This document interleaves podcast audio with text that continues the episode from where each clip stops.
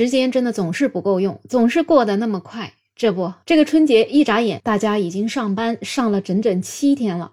然后这个周末，我们也将迎来元宵节。春节之后最热闹的节日，应该也就是元宵节了。而元宵节过完之后呢，基本上这个年也就过完了。所以不知道你们那里过元宵节都有什么样的习惯呢？这个长大之后吧，说实话。我对元宵节的印象啊，已经不太那么深刻了，就基本上没有怎么认真过过元宵节。小时候呢，可能就会糊一个兔子灯啊，然后给它拉着在外面玩一玩，这样子。最多呢，就是放放烟花呀什么的，其他好像印象也不深了。但是有这样一件事情，应该不管你过不过元宵节，可能都避不开的，那就是吃个汤圆儿，或者也叫元宵。说实话，这个啥是汤圆儿，啥是元宵，在今天之前，我也真的是傻傻分不清楚。我只是知道，反正元宵节总归要吃这个东西。至于它俩有啥不一样吗？我一直就以为它们仅仅是叫法上不一样。毕竟呢，从外表看起来，它们都是白白的、圆圆的，那里面呢都包着馅儿。但是今天我特地研究了一下，才发现它们可不仅仅是叫法上不一样啊，它们本身还是真有点区别的。一般来讲呢，北方人喜欢称它为元宵，那南方人呢则喜欢叫汤圆。元宵又名圆子、元宝，起源于北方。由《大明一统赋》《平原序稿》等等记载可以看到，元宵是在宋元时期被定为元宵节应节食品。传说中袁世凯时期曾经改名叫汤圆。一般北方人只会在元宵节吃元宵。汤圆又有一个名字叫汤团。因为它在锅里煮的时候又浮又沉，所以呢，它最早叫浮圆子，起源于南方。根据卓中志所述呢，南方将这个糯米团式的元宵称为汤圆，是从南宋的明州，也就是宁波开始兴起来的。南方人经常在冬至、小年、除夕、元宵节等等这些节日吃汤圆庆祝。那么，北方的元宵跟南方的汤圆，它除了名称上不同之外呢？实际上的材料基本上是一样的，只是在制作的工序上是不一样的。经过烹煮之后呢，两者的口感也是有差别的。那说说元宵的制作，它呢是需要把内馅儿先准备好。正常的口味一般是花生和黑芝麻两种，馅料处理好了之后就放入模具里面，用锤子敲紧实了，扣出来之后内馅儿坚实的像一个圆球一样。接着呢，就把馅料的球蘸一遍清水，倒入到簸箕混合糯米粉，开始滚动滚圆，让馅料球均匀的裹上一层糯米粉。裹好了之后，再蘸一遍水，然后再滚动裹粉。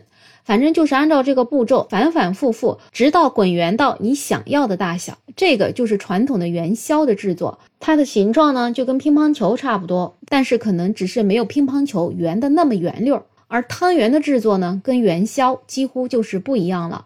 首先呢，所需要的糯米粉需要分成两份儿，一份儿使用八九十度的热水烫搅成团儿，另一份儿则是要用冷糖水搅和均匀，然后再把这两种粉团混合揉制成皮。之所以是要用热水烫过，主要是起到一个口感好而且不开裂的因素。这一种做法相比于元宵的滚要来的麻烦一些，因为这个过程里面吧，你要把控热水的温度、糯米团的粘性等等。如果呢再讲究一些，还要加入一小块的猪油一起揉，这样子外皮的质感才会更加好。根据喜欢的馅料，按照二比一的比例进行包制揉圆就完成了。所以传统的元宵相比汤圆的口味呢，它是要多一些。另外这些年，你们有没有发现，这个市场上啊，关于汤圆的营销推广还是挺多的，所以它的造型啊，也是更加的变化多端。除了一眼能看出来的造型，奇奇怪怪的口味也是数不尽的。可以说，只要是年轻人喜欢的，那基本上商家就会推出来抢占年轻人的市场。所以相比较元宵而言，汤圆的市场会更大一些。那么用最传统的风味相比呢，两者也是各有优势的。元宵呢，它爽滑口感。香而且糯，一口咬下去，内馅儿滋滋的往外冒。而汤圆的口感呢，就是比较韧劲儿，主要是它的皮比较 Q，然后也会有一点点粘牙齿。那有一些人就喜欢这种皮跟馅儿在口腔里面碰撞出完美的滋味的感觉。总结下来呢，汤圆的馅儿是偏软，咸甜荤素各种选择都有。就像我妈她包汤圆儿，她经常会在这个汤圆儿的，比如说花生馅儿里面还要加一点点猪油。那元宵的馅儿呢，可能就会偏硬一点，一般呢就是比较单一的甜口为主。汤圆的馅儿除了传统的芝麻、豆沙、山楂糕之外，还有很多粗粮啊、水果啊、鲜花口味的，还就跟鲜花饼似的。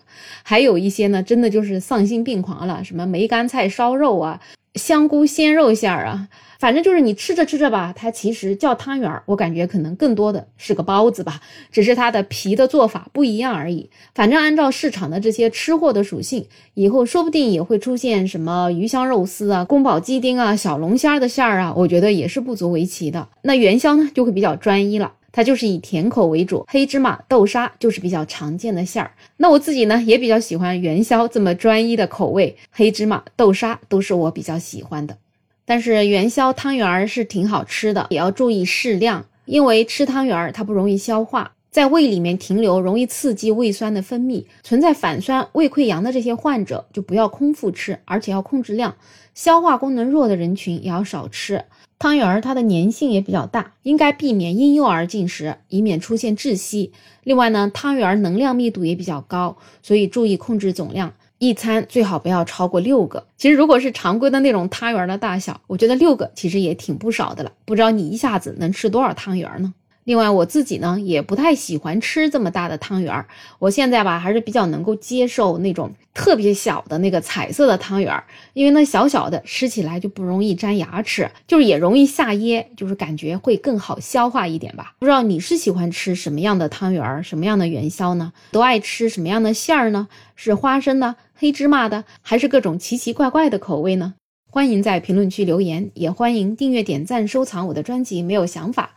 想加入听友群的朋友可以加我，没有想法的拼音再加上二零二零。最后祝大家元宵节快乐！我是梅乐，我们下期再见。